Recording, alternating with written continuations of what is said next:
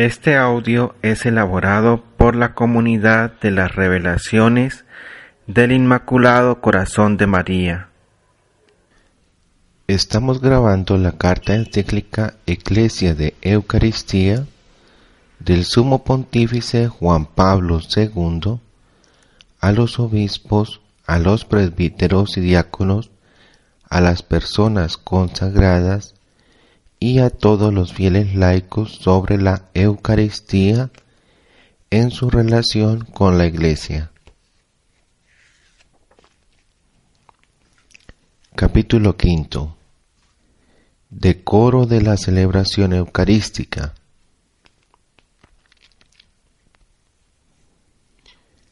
Quien lee el relato de la institución eucarística en los evangelios sinópticos queda impresionado por la sencillez y al mismo tiempo la gravedad con la cual Jesús,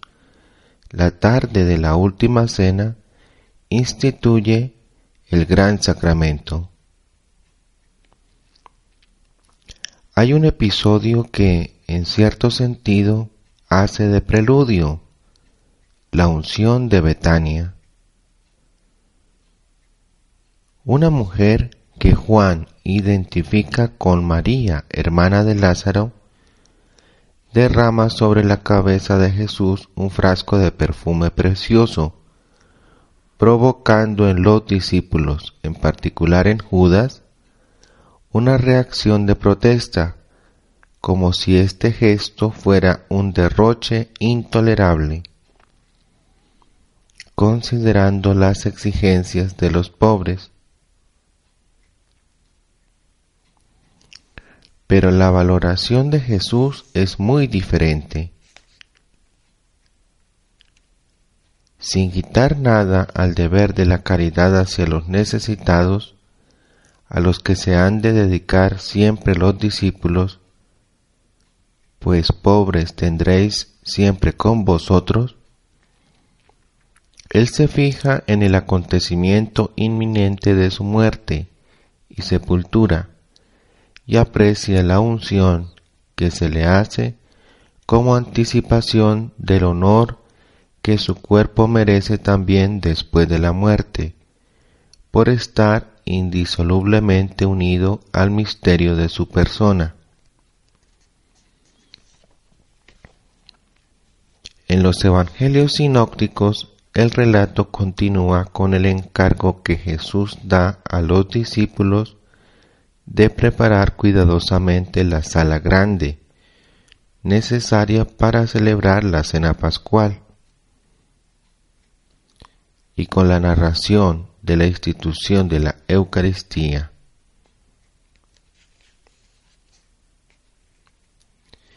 dejando entrever al menos en parte el esquema de los ritos hebreos de la cena pascual hasta el canto del Jalel, el relato, aun con las variantes de las diversas tradiciones, muestra de manera tan concisa como solemne las palabras pronunciadas por Cristo sobre el pan y sobre el vino, asumidos por Él como expresión concreta de su cuerpo entregado y su sangre derramada.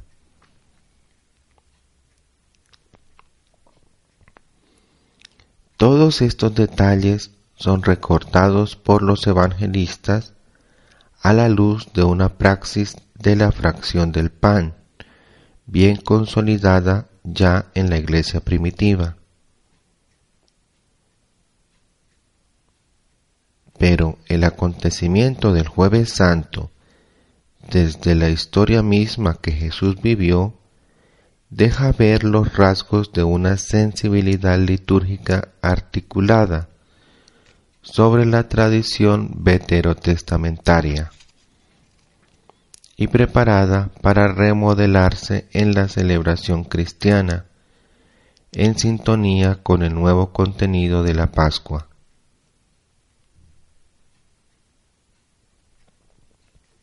Como la mujer de la unción en Betania, la Iglesia no ha tenido miedo en derrochar, dedicando sus mejores recursos para expresar su reverente asombro ante el don inconmensurable de la Eucaristía. No menos que aquellos primeros discípulos encargados de preparar la sala grande, la Iglesia se ha sentido impulsada a lo largo de los siglos y en las diversas culturas a celebrar la Eucaristía en un contexto digno de tan gran misterio. La liturgia cristiana ha nacido en continuidad con las palabras y gestos de Jesús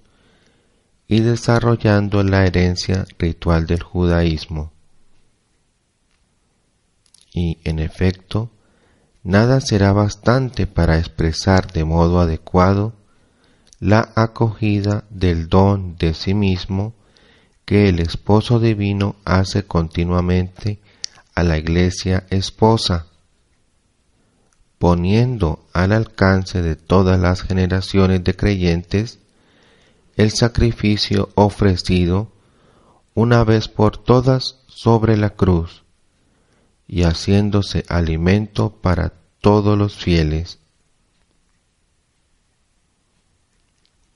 Aunque la lógica del convite inspire familiaridad,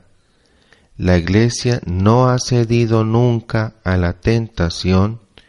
de banalizar esta cordialidad con su esposo, olvidando que Él es también su Dios y que el banquete sigue siendo siempre, después de todo, un banquete sacrificial marcado por la sangre derramada en el Gólgota. El banquete eucarístico es verdaderamente un banquete sagrado, en el que la sencillez de los signos contiene el abismo de la santidad de Dios. El pan que se parte en nuestros altares, ofrecido a nuestra condición de peregrinos en camino por las sendas del mundo, es pan de los ángeles, al cual no es posible acercarse si no es con la humildad del centurión del Evangelio. Señor, no soy digno de que entres bajo mi techo. En el contexto de este elevado sentido del misterio, se entiende cómo la fe de la Iglesia en el misterio eucarístico se haya expresado en la historia no sólo mediante la exigencia de una actitud interior de devoción, sino también a través de una serie de expresiones externas orientadas a evocar y subrayar la magnitud del acontecimiento que se celebra. De aquí nace el proceso que ha llevado progresivamente a establecer una especial reglamentación de la liturgia eucarística en el respeto de las diversas tradiciones eclesiales legítimamente constituidas.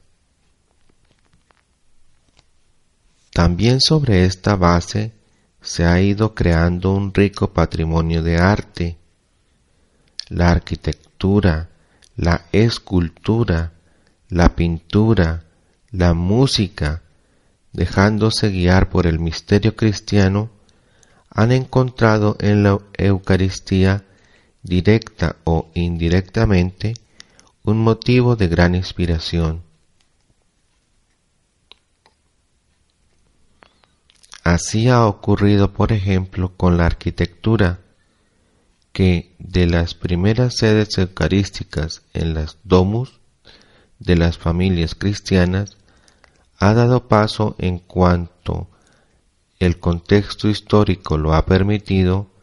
a las solemnes basílicas de los primeros siglos, a las imponentes catedrales de la Edad Media, hasta las iglesias pequeñas o grandes que han constelado poco a poco las tierras donde ha llegado el cristianismo. Las formas de los altares y tabernáculos se han desarrollado dentro de los espacios de las sedes litúrgicas, siguiendo en cada caso no sólo motivos de inspiración estética, sino también las exigencias de una apropiada comprensión del misterio. Igualmente, se puede decir de la música sacra, y basta pensar para ello en las inspiradas melodías gregorianas y en los numerosos y a menudo insignes autores que se han afirmado con los textos litúrgicos de la Santa Misa. ¿Y acaso no se observa una enorme cantidad de producciones artísticas desde el fruto de una buena artesanía hasta verdaderas obras de arte en el sector de los objetos y ornamentos utilizados para la celebración eucarística? Se puede decir así que la Eucaristía, a la vez que ha plasmado la Iglesia y la espiritualidad, ha tenido una fuerte incidencia en la cultura,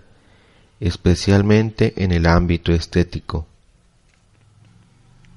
En este esfuerzo de adoración del misterio,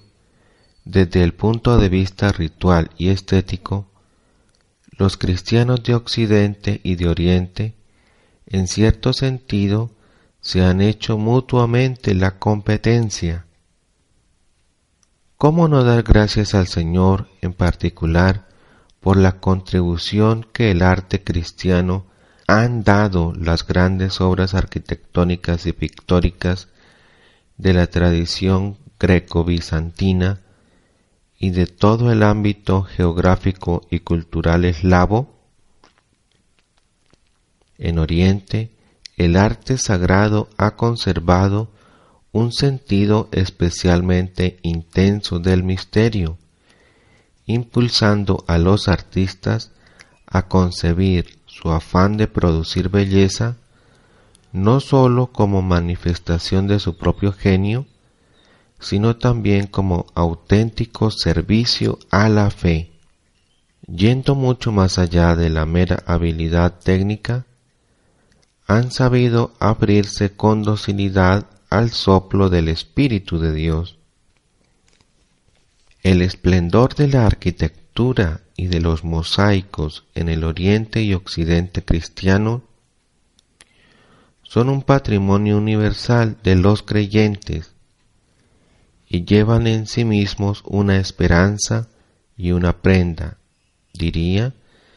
de la deseada plenitud de comunión en la fe y en la celebración. Eso supone y exige, como en la célebre pintura de la Trinidad de Rublú, una iglesia profundamente eucarística, en la cual la acción de compartir el misterio de Cristo en el pan partido está como inmersa en la inefable unidad de las tres personas divinas, haciendo de la Iglesia misma un ícono de la Trinidad. En esta perspectiva de un arte orientado a expresar en todos sus elementos el sentido de la Eucaristía según la enseñanza de la Iglesia, es preciso prestar suma atención a las normas que regulan la construcción y decoración de los edificios sagrados. La Iglesia ha dejado siempre a los artistas un amplio margen creativo, como demuestra la historia y yo mismo he subrayado en la carta a los artistas pero el arte sagrado ha de distinguirse por su capacidad de expresar adecuadamente el misterio, tomado en la plenitud de la fe de la Iglesia, y según las indicaciones pastorales oportunamente expresadas por la autoridad competente. Esta es una consideración que vale tanto para las artes figurativas como para la música sacra. A propósito del arte sagrado y la disciplina litúrgica, lo que se ha producido en tierras de antigua cristianización está ocurriendo también en los continentes donde el cristianismo es más joven. Este fenómeno ha sido objeto de atención por parte del Concilio Vaticano II al tratar sobre la exigencia de una sana y al mismo tiempo obligada inculturación en mis numerosos viajes pastorales he tenido oportunidad de observar en todas las partes del mundo cuánta vitalidad puede despertar la celebración eucarística en contacto con las formas, los estilos y las sensibilidades de las diversas culturas, adaptándose a las mudables condiciones de tiempo y espacio, la Eucaristía ofrece alimento no solamente a las personas, sino a los pueblos mismos, plasmando culturas cristianamente inspiradas. No obstante, es necesario que este importante trabajo de adaptación se lleve a cabo siendo conscientes siempre del inefable misterio con el cual cada generación está llamada a confrontarse. El tesoro es demasiado grande y precioso como para arriesgarse a que se emprovezca o hipoteque por experimentos o prácticas llevadas a cabo sin una atenta comprobación por parte de las autoridades eclesiásticas competentes. Además, la centralidad del misterio eucarístico es de una magnitud tal que requiere una verificación realizada en estrecha relación con la Santa Sede. Como escribí en la exhortación apostólica post-sinodal Eclesia e Ignacia, esa colaboración es esencial porque la Sagrada Liturgia expresa y celebra la única fe profesada por todos, y dado que constituye la herencia de toda la Iglesia, no puede ser determinada por las iglesias locales, aisladas de la Iglesia universal. De todo lo dicho, se comprende la gran responsabilidad que en la celebración eucarística tienen principalmente los sacerdotes, a quienes compete presidirla en persona de Cristo, dando un testimonio y un servicio de comunión, no sólo a la comunidad que participa directamente de la celebración, sino también a la Iglesia Universal, a la cual la Eucaristía hace siempre referencia. Por desgracia, es de lamentar que sobre todo a partir de los años de la reforma litúrgica postconciliar, por un malentendido sentido de creatividad y de adaptación, no hayan faltado abusos que para muchos han sido causa de malestar. Una cierta reacción al formalismo ha llevado a algunos, especialmente en ciertas regiones, a considerar como no obligatorias las formas adoptadas por la gran tradición litúrgica de la Iglesia y su magisterio, y a introducir innovaciones no autorizadas y con frecuencia del todo inconvenientes. Por tanto, siento el deber de hacer una acuciante llamada de atención para que se observen con gran fidelidad las normas litúrgicas en la celebración eucarística. Son una expresión concreta de la auténtica eclesialidad de la Eucaristía. Este es su sentido más profundo. La liturgia nunca es propiedad privada de alguien, ni del celebrante ni de la comunidad en la que se celebran los misterios.